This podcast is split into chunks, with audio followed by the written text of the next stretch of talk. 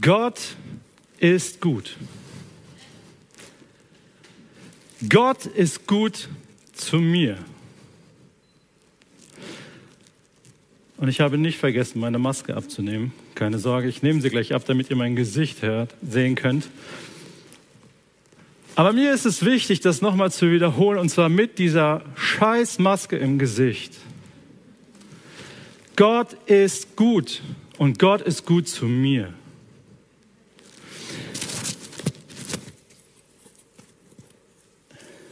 Und wie gut Gott zu mir ist, das möchte ich euch gleich am Anfang einmal kurz zeigen. Äh, Gott ist nämlich sehr gut zu mir gewesen in der letzten Zeit. Und ich würde behaupten, das Jahr 2020, ja, und ich bin nicht blind und ich bin nicht ignorant und ich bin auch nicht doof, gehört mit zu dem Besten meines Lebens. Und äh, ihr seht mal gleich äh, ein kurzes Beispiel, äh, wie gut es Gott mit mir meint.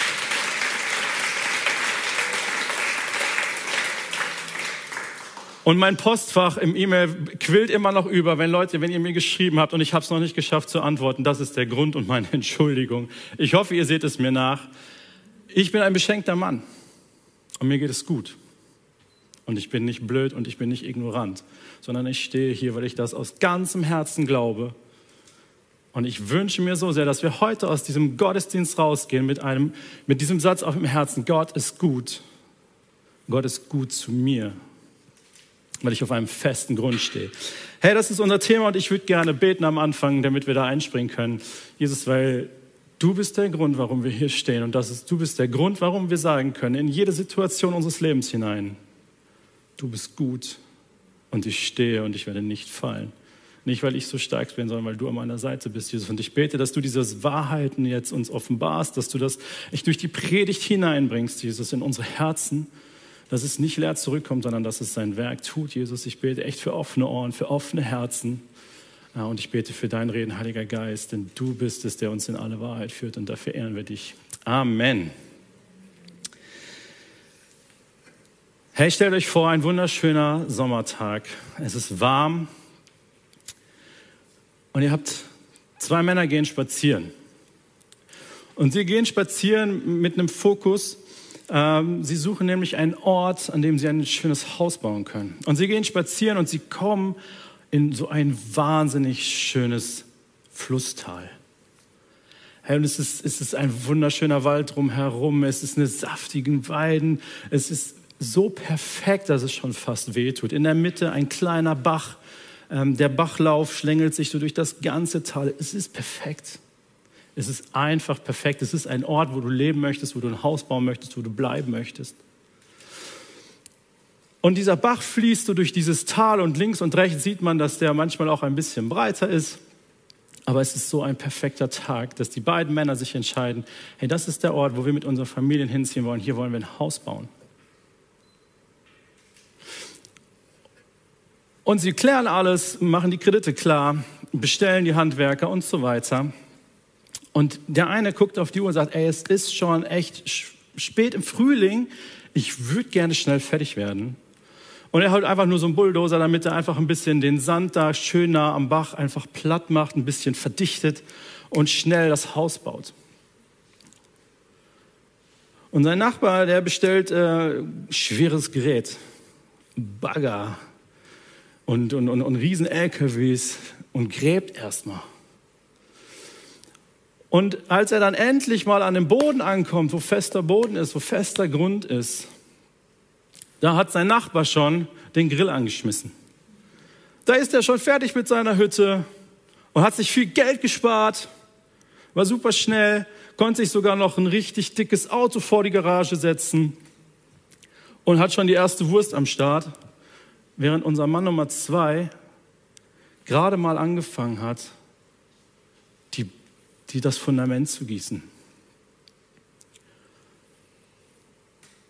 Und so sitzt dann der Mann Nummer eins mit der Wurst in der Hand, geht noch so ganz lässig rüber zum Nachbarn. Ey Nachbar, ich äh, finde das ja echt super, wie viel Mühe du dir gibst, wie viel Kohle du dafür ausgibst. Ey, guck mal, meine Hütte ist schon fertig, steht schon. Ich habe hier die Wurst am Start, komm, kannst eine abhaben. Richtig gönnerhaft.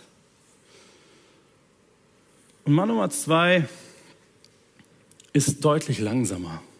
Es wird schon echt Spätherbst, bis seine Hütte dann endlich steht. Und das ist nicht nur eine schöne Geschichte, das ist nicht nur ein schönes Bild, das sind zwei traumhafte Häuser in einem wunderschönen Tal. Und es wäre so schön, wenn diese Geschichte jetzt hier zu Ende wäre und wir hätten einfach zwei glückliche Familien in zwei wunderbaren Häusern an einem wunderschönen Fluss in einem traumhaften Tal. Genau diese Geschichte erzählt Jesus. Und ich möchte euch vorlesen, wie Jesus sie erzählt. Er hat das nicht ganz so blumig gemacht, nicht ganz so bildhaft, aber im Endeffekt hat er genau das beschrieben. Und dann hat er angefangen zu beschreiben, was dann so im Spätherbst und Winter auf diese beiden Jungs und ihre Häuser zugekommen ist. In Matthäus 7 ab Vers 24 steht, Darum gleicht jeder, der meine Worte hört und danach handelt, einem klugen Mann, der sein Haus auf felsigen Grund baut. Wenn dann ein Wolkenbruch niedergeht und die Wassermassen heranfluten, weil das passiert, wenn ein Wolkenbruch herniedergeht und auf einen kleinen Bach trifft, dann schwellen die Wassermassen an und fluten heran. Und wenn der Sturm tobt und mit voller Wucht über das Haus hereinbricht, stürzt es nicht ein, es ist auf felsigen Grund gebaut. Jeder aber, der meine Worte hört und danach nicht handelt, gleicht einem törichten Mann, einem Idioten sozusagen, der sein Haus auf sandigen Boden baut. Wenn dann ein Wolkenbruch niedergeht und die Wassermassen heranfluten und wenn der Sturm tobt und mit voller Wucht über das Haus hereinbricht, stürzt es ein und wird völlig zerstört.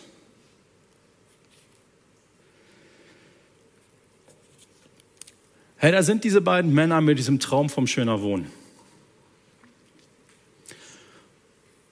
Und Jesus bezeichnet den einen Mann als klug, der sich die Zeit nimmt, der das Geld in die Hand nimmt und tief gräbt. Weil dann, als der Herbst kommt und wenn man ein bisschen äh, klug ist, dann weiß man, dass im Herbst der Regen kommt, dass im Herbst die Stürme kommen. Das ist quasi garantiert.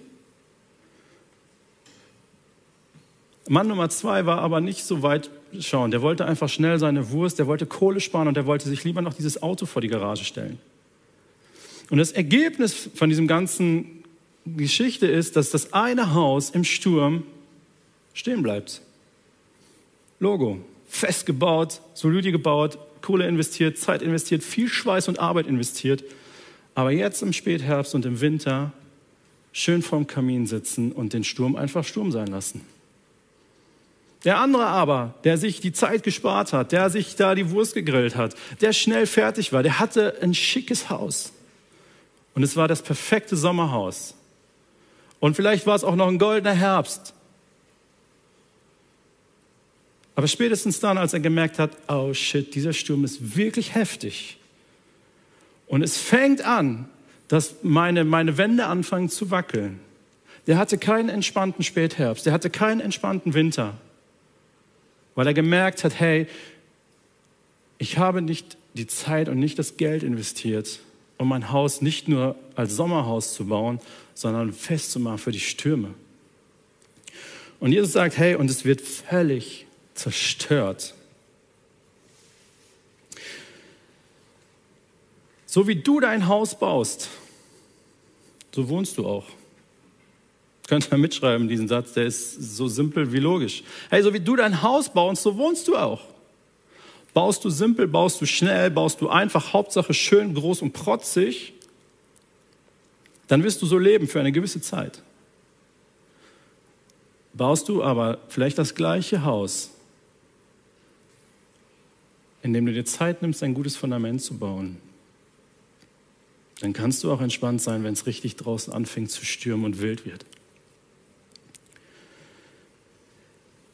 Ich gehe gern zelten. Äh, seitdem ich 16 bin, bin ich eigentlich immer irgendwie meine Sommer in Zelten unterwegs gewesen. Das hat dann irgendwann ein bisschen nachgelassen. Mit den Musketieren kam das wieder. Und vielleicht kennt ihr so ein bisschen die Musketiere. Ab und zu darf man auch mal im Zelt ein bisschen schlafen. Auf jeden Fall hatte ich einen Partner, mit dem ich im Zelt war. Ähm, der ist einigen bekannt, deswegen nenne ich ihn nur David S. aus Süddeutschland. Ein toller Mann äh, mit viel, viel Energie. Und ich hatte ein Zelt mir ausgeliehen von meinem Bruder. Das war so ein Tunnelzelt. Und wer Tunnelzelte kennt, da muss man schon ein bisschen kriechen. Die sind niedrig, aber die sind super, wenn es ein bisschen windig ist und so. Eigentlich ein tolles Zelt. Aber für David S. war das zu unangenehm. Es war nicht komfortabel genug. Im nächsten Jahr sind wir wieder gemeinsam nach Schottland gefahren und er hat gesagt, diesmal bringe ich ein Zelt mit. Ich so, ey, alles klar, David, it's up to you, bring ein Zelt mit. Er kam an, wie in Schottland, das heißt keine Chance mehr, irgendwas noch zu organisieren und hatte ein Zelt mit. Er sagt, Tim, ich habe das beste Zelt, es ist der absolute Wahnsinn. Es war im Angebot. Ich habe so günstig geschossen. Ich habe nur 30 Euro bezahlt für dieses Wahnsinnszelt. Es ist groß, es lässt sich schnell aufbauen. Das stimmte. Alles. Es war groß. Es ließ sich wirklich schnell aufbauen. Aber wir waren in Schottland, Freunde. Und Schottland ist nachts für jemanden, der zeltet, Anfang April nicht immer ganz nett. Und es war so, dass man ein Unterzelt aufgebaut hat und darüber ein Oberzelt. Ey, im Hochsommer in Deutschland echt super, gar kein Problem.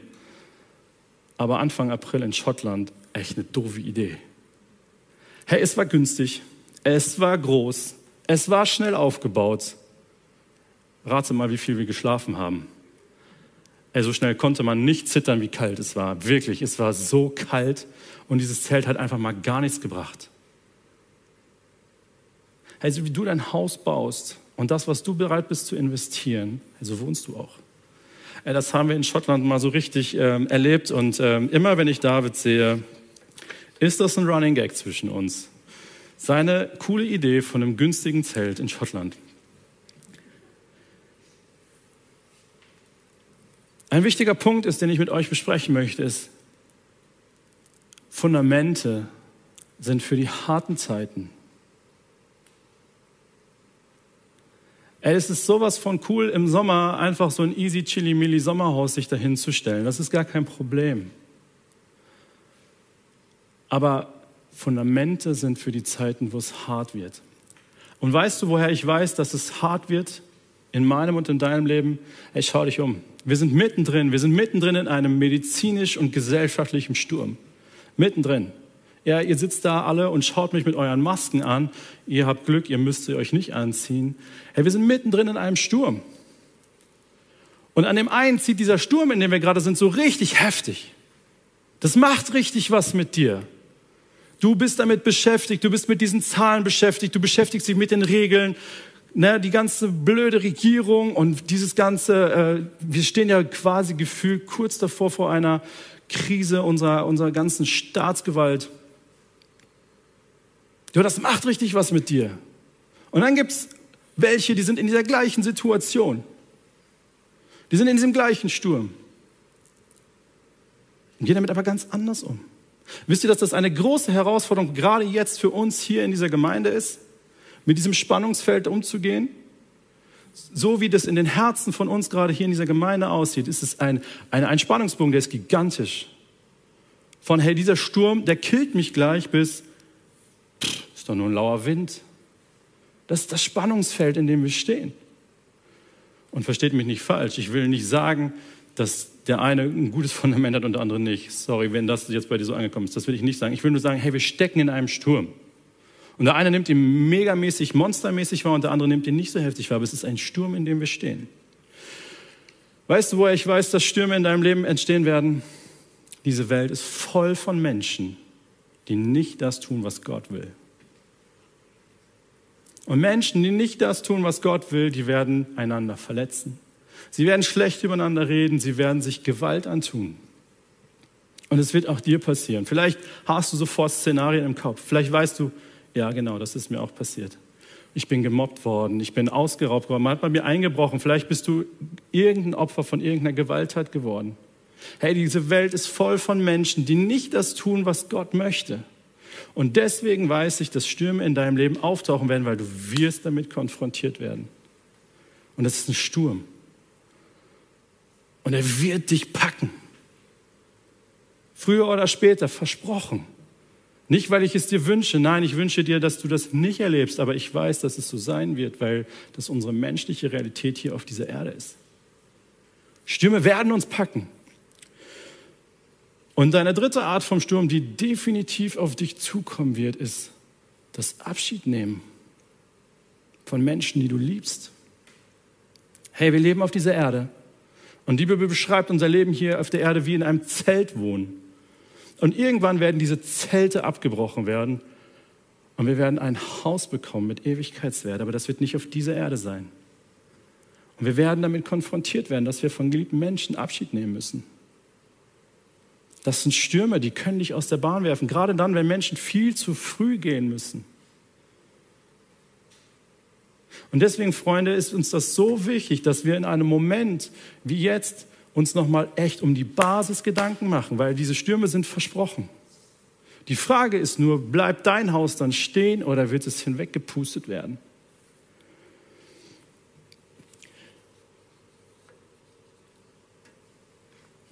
Jesus macht es uns eigentlich ganz einfach zu verstehen, worauf es eigentlich bei einem guten Fundament ankommt. Jesus sagt ganz klar, ey, wenn du hörst, was ich sage und es tust, dann baust du ein starkes Fundament. Ey, aber wenn du hörst, was ich sage und sagst, ja, Jesus, nette Idee, nö, dann bist du wie jemand, der ein flaches Fundament, ein einfaches Fundament baut, einfach nur ein bisschen den Sand verdichten und wir sind oft so unterwegs in unseren super sonnigen Lebenszeiten. Dann haben wir so diesen coolen, netten Sunny Boy Jesus an unserer Seite, der einfach gut drauf ist, der tolle Sachen gemacht hat, der es gut meint und der im Endeffekt dafür da ist, dass mein tolles Leben einfach noch ein bisschen schöner wird, noch ein bisschen spiritueller wird. Der ist so mein Kumpel. Und ja, das ist Jesus auch. Der versteht mich. Er weiß, was ich will und es ist ihm ein Anliegen. Er kennt mich, er liebt mich und er will, dass es mir gut geht. Ja, das stimmt alles. Aber weißt du, was das Problem ist? In solchen Zeiten bauen wir ganz schnell eine Vorstellung davon auf, wie Jesus bitte auch zu sein hat. Wisst ihr, dass das größte Problem von Jesus in der damaligen Zeit war mit seinen Mitmenschen, dass er überhaupt nicht das getan hat, was sie von ihm erwartet haben. Jesus hatte ein Problem als Messias. Er kam als Messias, aber die Leute haben gar nicht verstanden, dass er der Messias war, weil er nicht das getan hat, was sie dachten, was ein guter Messias tun sollte. Und zwar sollte ein guter Messias doch mal endlich dafür sorgen, dass sie von dieser Unterdrückung, von dieser Staatsmacht, von diesen Auflagen befreit werden.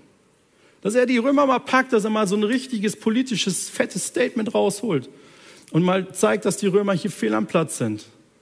Dass das nicht in Ordnung ist, dass sie diese Auflagen auf das Volk erlegen. Dass sie die Steuern viel zu hoch machen. Wie soll man denn da überhaupt leben können? Das war das, was sie gedacht haben, was der Sohn Davids, der auf dem Thron Davids sitzt, der König aller Könige zu tun hat. Das war etwas, was sie sich in den Tagen überlegt haben, was cool wäre, dass ein Messias tut.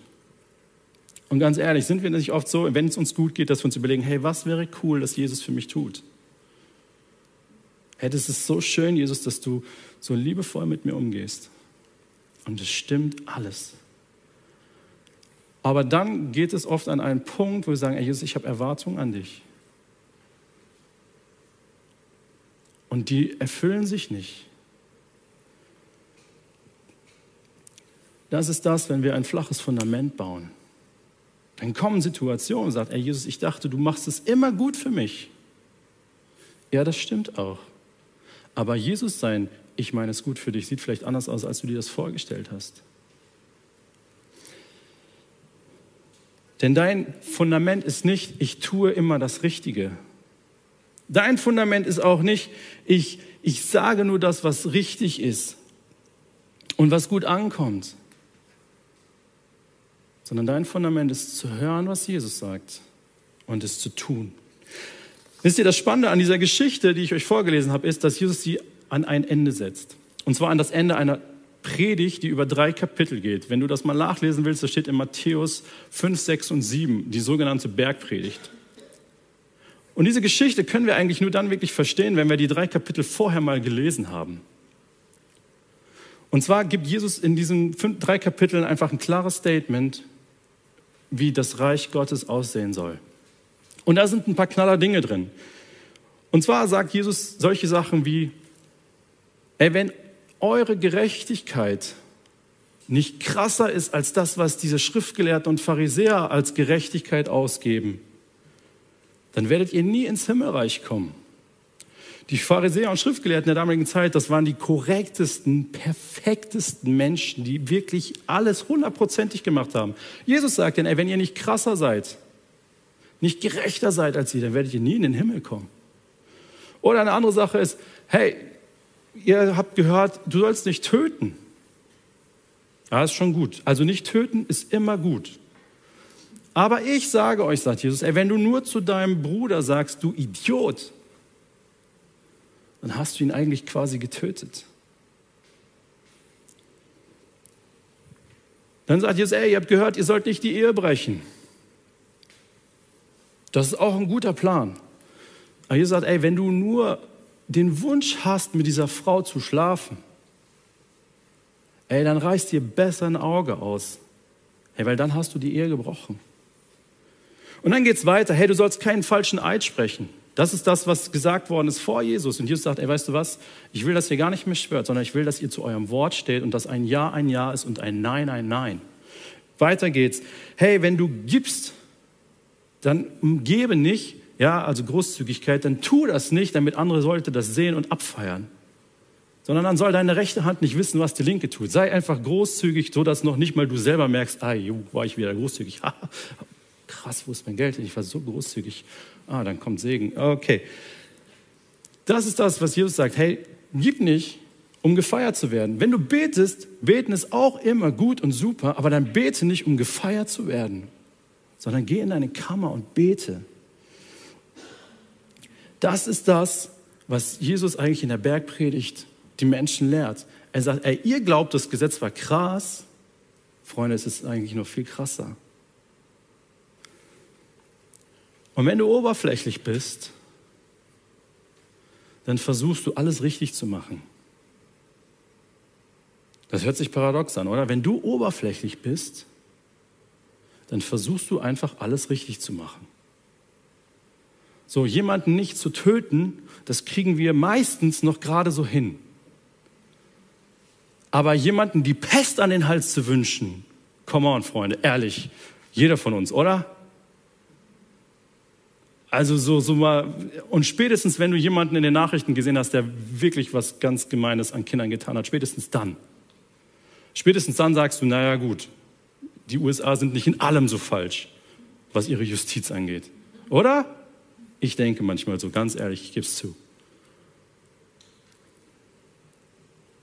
Was Jesus hier sagt, ist, wer das hört, was ich sage und tut, er heißt, er versteht mich.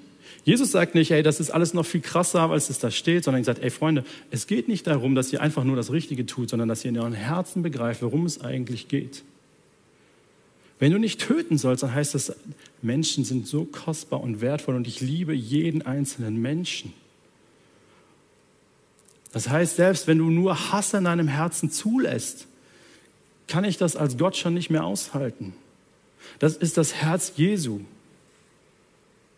Das Herz Jesu ist auch, ey, weißt du was, das mit der Ehe, hey, klar habe ich die Mädels so wunderschön geschaffen. Aber Ehe hat so eine krasse Bedeutung und ist ein Abbild der Einheit Gottes. Es geht nicht nur um den reinen Sex, sondern es geht darum, dass du verstehst, das Herz Gottes, was Einheit angeht. Das ist das Herz von Jesus. Es geht nicht darum, noch krassere Regeln aufzustellen. Da geht es auch nicht um Selbstverstümmelung, sondern was Jesus hier sagt, sagt, hey, ich möchte, dass du mein Herz suchst Verstehe, wer ich bin und wie ich ticke.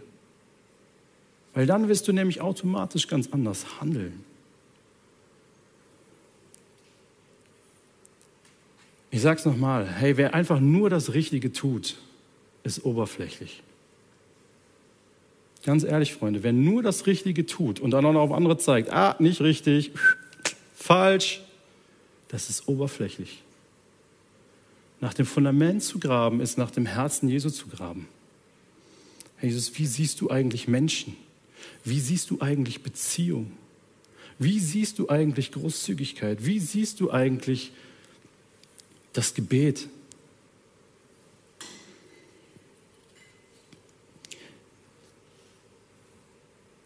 Weil alles andere ist Religiosität und Frömmelei. Freunde, und ganz ehrlich, wenn auf Religiosität und Frömmelei und ich bin so gut, weil ich gute Dinge tue, ein richtiger Sturm kommt, dann wird das Ganze mit einem fetten Getöse zusammenstürzen. Keine Chance, dass das stehen bleibt. Wenn dein Fundament ist, ich bin ein guter Mensch, weil ich Gutes tue, weil ich mich daran halte, was hier steht, ich soll nicht töten, ich soll nicht Ehe brechen, aber ich suche nicht nach dem Herzen Jesu. Es wird zusammenkrachen. Definitiv. Eine wichtige Sache im Bezug auf Fundament ist mir auch noch, dass wir verstehen, dass du und ich eine Verantwortung für unser Fundament haben. Ey, es ist deine Verantwortung, dass du ein gutes Fundament hast. Das ist nicht Martins Verantwortung, das ist nicht die Verantwortung von der Treffpunkt Leben Gemeinde, das ist nicht die Verantwortung deiner Eltern, das ist nicht die Verantwortung von deinem Hauskreis, das ist nicht die Verantwortung von tollen Leuten, die tolle Bücher geschrieben haben. Ey, die Verantwortung für ein starkes Fundament, auf dem du stehen kannst und nicht weggepustet wird, liegt bei dir. Und dann gibt es tolle Leute, die an deiner Seite stehen und dich unterstützen wollen. Die sagen, hey, ich helfe auch mit Buddeln. Ich fahre den Bagger, kein Problem. Das sind dann Leute, die in deinem Hauskreis sind, die dein Pastor sind, die in deiner Familie sind, die äh, wie Lukas die Jugend leiten oder Tia machen oder, oder, oder, oder. Hey, das sind Leute, die lieben dich und die wollen dir helfen beim Buddeln, aber sie sind nicht dafür verantwortlich. Du bist verantwortlich zu buddeln. Und ich glaube, das ist eine der größten Schwierigkeiten, gerade in Zeiten wie jetzt hier, in der wir stehen. Ja, da ist ein Sturm und wir suchen jetzt an einem Fundament, auf das wir draufspringen können.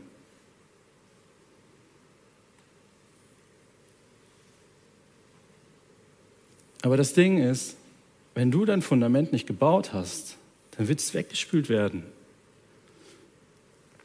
Weil es ist so wichtig, dass wir unsere Fundamente bauen, bevor der Sturm kommt. Es ist so schwer, Fundament zu bauen. Nicht unmöglich, aber es ist so schwer, Fundament zu bauen, wenn du mitten in einem Sturm stehst und merkst, shit, da ist nichts.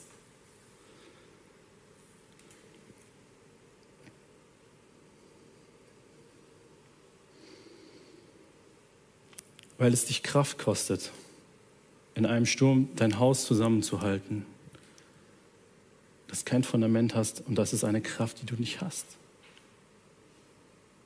Auch da gibt es Gnade und es gibt Frieden in solchen Situationen, auch wenn du vorher nicht wirklich tief gegraben hast. Aber ich sage dir, Freunde, es ist so bitter, wenn ein Haus zusammenkracht. Ey, hast du dir schon mal überlebt, wenn dein Glaubensgebäude, das du aufgebaut hast, wenn das auf einmal nicht mehr aushält, wenn das nicht mehr trägt, hey, dann bist du geistlich gesehen obdachlos. Wenn du geglaubt hast, dass das, mit dem du religiös bist, indem du richtige Sachen tust, indem du sogar laut betest und in der Bibel liest, dass das reicht. Und dann kommst du in einen Sturm, wo es auf einmal nicht mehr reicht. Hey, was passiert dann, wenn dein Haus weggefegt wird? Wenn es weggefegt wird, dass, dass all deine Prägung auf einmal auf der Kippe steht. Ich habe so viele gute Dinge mitgenommen. Halleluja, super. Aber hast du es zu deinem eigenen gemacht? Oder hast du das einfach nur als, als Planierraupe benutzt, damit dein Boden ein bisschen fester ist? Oder hast du selber gegraben? Nach dem, was dir gesagt worden ist, dass Gott wirklich es gut mit dir meint, dass er dich liebt, dass er alles für dich getan hat, dass er nicht nur dein Kumpel ist, sondern dass er auch dein König ist. Sind es nur Worte, wo du sagst, ja, super, unterschreibe ich? Oder ist es etwas, wonach du wirklich gegraben hast? Was du nicht nur für richtig und wahr hältst, sondern was du weißt, weil du drauf stehst.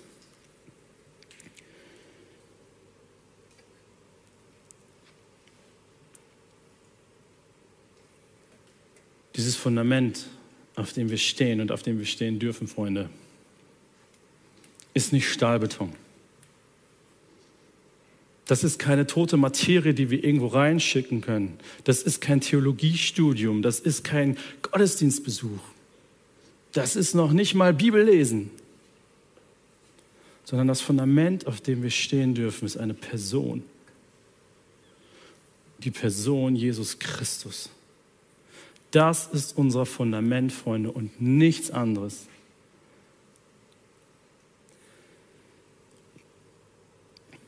Es ist der Christus, der den Naturgewalten befiehlt und sie müssen aufhören.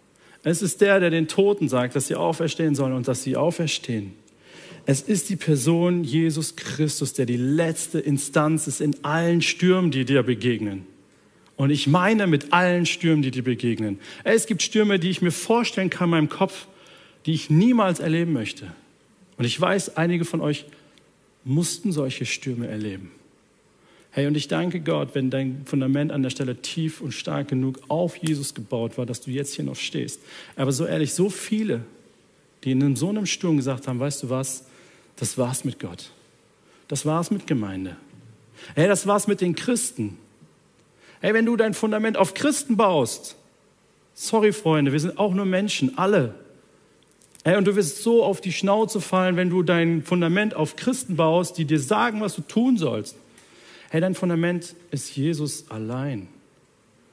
Und darum geht es, dass wir anfangen, nicht nur die Regeln zu befolgen, sondern dass wir nach dem Herzen Jesu suchen. Hey, Jesus, was meinst du denn damit? Jesus ist nicht der, der uns Regeln aufbürdet und aufbürdet und aufbürdet, sondern er ist derjenige, der sagt, ey, weißt du was, ich will eine Beziehung mit dir und ich will, dass du anfängst zu graben nach dem, was auf meinem Herzen ist. Wenn du anfängst zu verstehen, dass es auf Jesu Herzen ist, dass du geliebt bist, bedingungslos und dass er es wirklich gut mit dir meint. Weißt du, dann kann so ein Sturm kommen und er kann dir so richtig von vorne ins Gesicht wehen. Aber wenn du das weißt, weil du nachgegraben hast, dann wirst du stehen bleiben. Aber wenn du nur hoffst, dass es wahr ist, was Schwester XY vielleicht mal zu dir in einer Karte geschrieben hat, dann wird dir so ein Sturm, der dir so ins Gesicht bläst, einfach mal das Dach vorm Kopf wegpusten.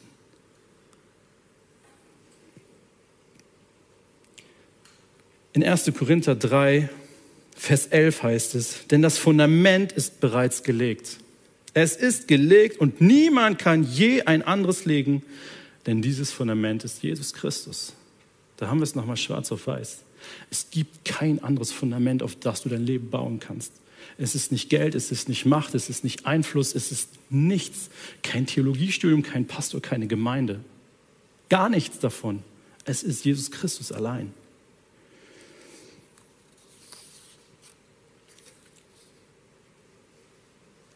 Und in 1. Johannes 4, Vers 10 heißt es, das ist das Fundament. Das Fundament der Liebe. Nicht, dass wir Gott geliebt haben, sondern dass er uns geliebt und seinen Sohn als Sühneopfer für unsere Sünden zu uns gesandt hat. Hey, das ist das Fundament, auf das wir uns stellen dürften. Er hat dich gesehen, bevor dich irgendwer anders gesehen hat. Er hat dich geliebt, da warst du, da warst du noch kein Gedanke deiner Eltern, da gab es diese Erde noch nicht mal. Und er hat dich geliebt so sehr, dass er seinen Sohn für dich gegeben hat. Und das ist das einzige Fundament, auf dem du irgendwas in deinem Leben aufbauen solltest. Und dann grab tiefer. Und du wirst entdecken, dass Jesus die Tür für dich ist, wo du hineingehen kannst in die Gegenwart Gottes, dass er das Licht ist. Ich war jetzt Nachtwandern mit Sophia. Ja, das ist so cool, mit der kleinen Taschenlampe dann unterwegs zu sein. Aber weißt du, was passiert, wenn irgendwo ein Licht aufleuchtet? Du bewegst dich in das Licht. Du reagierst auf das Licht und nimmst es wahr. Und es ist einfach cool, Sophia dann auch ein bisschen Spaß damit zu machen, Licht überall auftauchen zu lassen. Jesus ist das Licht. Und wenn es die dunkelste Dunkelheit zum Quadrat mal 5000 ist, hey, wenn das Licht Jesu da reinscheint, dann hast du einen Orientierungspunkt. Und er ist der Hirte. Werde er weiß, was dir und deiner Seele gut tut und er wird dich dahin führen. Ja, und da sind tiefe, dunkle Teller zwischendurch. Und er ist auch das Brot, da wo du verzweifelt bist und weil du nicht weißt, ey, wie soll ich satt werden? Hey, ich bin das Brot für dich. Das ist das, was Jesus sagt. Und wenn du dann weitergräbst, dann wirst du einen König entdecken, voller Majestät und Autorität, dem du dich aus freien Stücken aber vollständig und ganz unterwerfen darfst. Er ist dein Herr. Das findest du auch auf diesem Grund. Oberflächlich findest du meistens nur den Freund. Aber wenn du tiefer gräbst, entdeckst du auch den König und Herrn, der dein Erlöser ist. Hey, ich musste so schmunzeln über die Predigt letzte Woche von Martin. Hey, fear not, fürchte dich nicht. Ey, das kannst du nur tun, wenn du weißt, dass er dich von aller Furcht befreien und erlösen möchte. Das klingt wie eine platte Floskel, wenn du nur oberflächlich gebaut hast. Wenn du gegraben hast, dann ist es für dich Hoffnung und Freiheit. Die Stürme unseres Lebens zeigen uns, wo wir stehen. Ey, und vielleicht hast du echt versucht, immer das Richtige zu tun. Korrekt zu sein, christlich zu sein, dem treu zu sein, was man dir gesagt hat, was gut ist. Herr, ich möchte dich einladen, wenn du daran fast zerbrochen ist, dass du das aufgibst. Gib's auf. Nimm, nimm eine Schaufel und fang an zu graben nach dem, was Jesus auf dem Herzen hat, was sein Herz bewegt. Weil da wirst du entdecken, wie sehr du ihn bewegst.